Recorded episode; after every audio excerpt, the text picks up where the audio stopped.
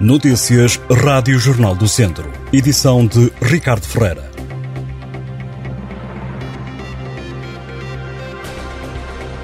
A construção do Centro de Radioterapia no Centro Hospitalar Tondela Viseu é uma das 13 obras na área da saúde que o Governo se compromete a levar a cabo no próximo ano, isto segundo a proposta de Orçamento de Estado para 2023. Ainda assim, o projeto não é acompanhado de qualquer previsão orçamental, de acordo com os documentos consultados pela Rádio Jornal do Centro.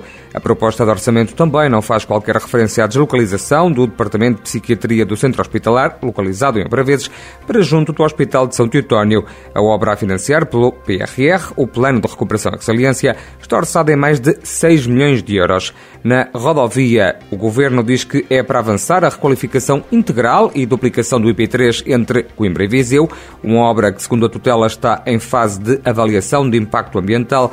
Para a empreitada, no próximo ano, o executivo de António Costa destinou um milhão de euros, tanto como em 2022.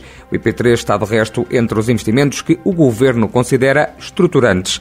Já no que diz respeito a obras na ferrovia, a tutela salienta, entre outras, a empreitada de modernização da linha da Beira Alta entre Santa Combadão e a Guarda, que totaliza um investimento de 480 milhões de euros, dos quais 261 milhões em 2023.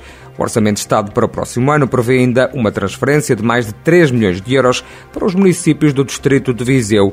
Numa reação, o presidente da distrital do PSD, Carlos Santiago, fala em mais um embuste e uma ilusão vendida pelo governo e pelos deputados do PS eleitos por Viseu, os habitantes da região. O Conselho de Vozela vai receber cerca de 137 mil euros para medidas de combate à seca e para desassorear o rio Zela, isto no âmbito de protocolos celebrados esta segunda-feira com a Agência Portuguesa do Ambiente. Durante a cerimónia de assinatura dos acordos, o presidente da Câmara de Vozela, Rui Ladeira, explicou que o montante vai permitir ter recursos para fazer mais captações de água e garantir a compensação aos bombeiros voluntários que fizeram um trabalho inexcedível sem garantias de que pudessem ser compensados. Está prevista a criação de seis novas captações de água no Parque de Campismo e nas localidades de Vilarigues, Covas, Mié e Chás, que representam um investimento de mais de 49 mil euros para compensar os bombeiros voluntários pelo transporte de água para abastecimento público. O protocolo atribuiu 25 mil euros. Nos últimos 10 dias morreram no centro hospitalar Tondela Viseu, com complicações relacionadas com a Covid-19, quatro pessoas. A última morte aconteceu no domingo. Nesta altura encontram-se hospitalizadas 17 pessoas, todas em enfermaria.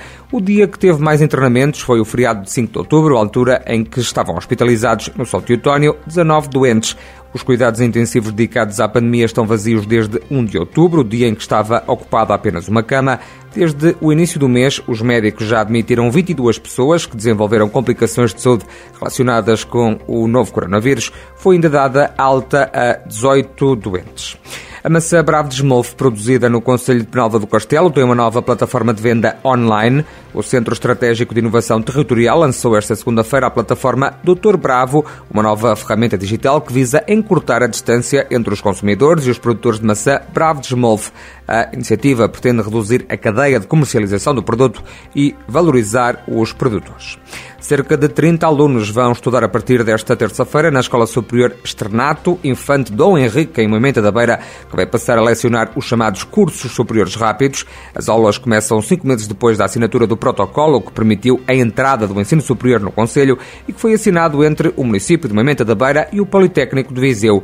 Os cursos de Informática Industrial e Assessoria e Comunicação Organizacional vão ser lecionados em regime diurno e pós-laboral. A Escola Infante Dom Henrique foi requalificada para receber os cursos. Estas e outras notícias em jornaldocentro.pt